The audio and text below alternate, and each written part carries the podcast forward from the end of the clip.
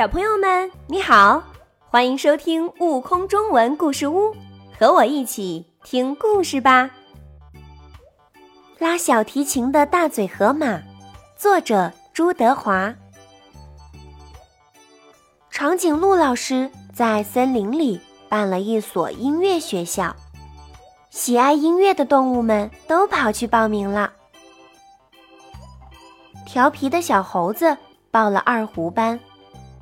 机灵的米小鼠报了钢琴班，憨厚的粉红小猪报了架子鼓班，可爱的长鼻小象报了萨克斯管班。看着大家都去学习自己喜爱的乐器，大嘴河马也心动了。可是他学什么乐器好呢？嗯，每个乐器都试试吧。这样就知道自己擅长哪种乐器了。大嘴河马对自己说。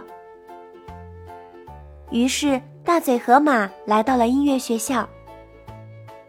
大嘴河马看见小猴子在轻轻的拉二胡，于是他对小猴子说：“让我拉一下二胡吧。”可大嘴河马一拉，二胡就断了一根弦。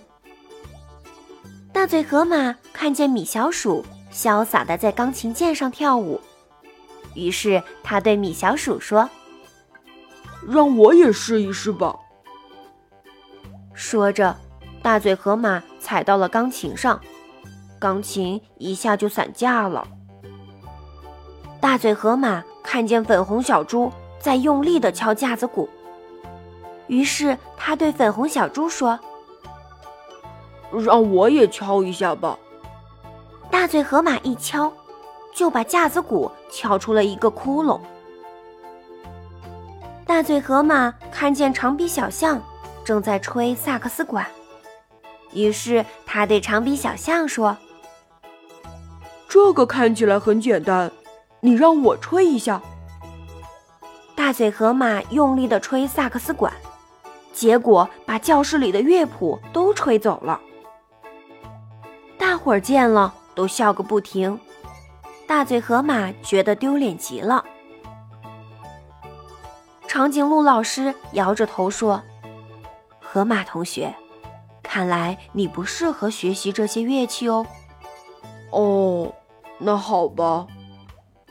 大嘴河马耷拉着脑袋走出了音乐学校，他心想。看来我真的没有音乐天赋啊！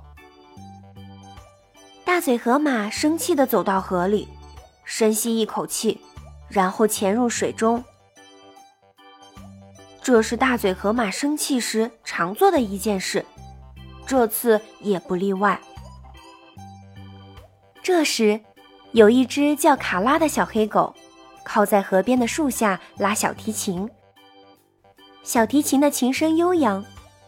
一个个音符仿佛是从里面跳跃出来似的，令人陶醉。小黑狗拉完一首曲子之后，大嘴河马才从水里走出来。小黑狗吃惊地对大嘴河马说：“啊，你是潜水高手，你潜水的时间比我拉曲子的时间还长呢。我很想学潜水，你可以教教我吗？”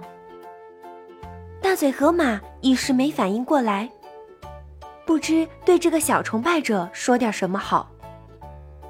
这个，嗯，这个我……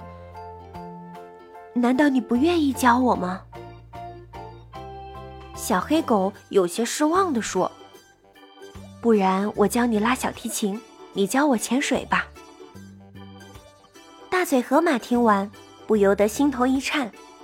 眼里闪烁着希望的火花，可转念一想，他犹豫地说：“我什么都学不会，而且我怕弄坏你的小提琴。”“不会的，不会的，你要相信我，就像我相信你能教会我潜水一样。”听了小黑狗的话，大嘴河马不再犹豫了。接下来的日子。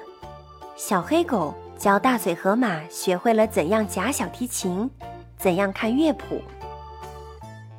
就这样，在小黑狗耐心的教导下，大嘴河马学会了拉小提琴，而小黑狗也学会了潜水。如今，大嘴河马常常快乐地坐在河边的树下拉小提琴，悠扬婉转的琴音随着风飘得很远很远。更多精彩有趣的故事，请关注订阅“悟空中文故事屋”账号，快来收听有生命的启蒙故事。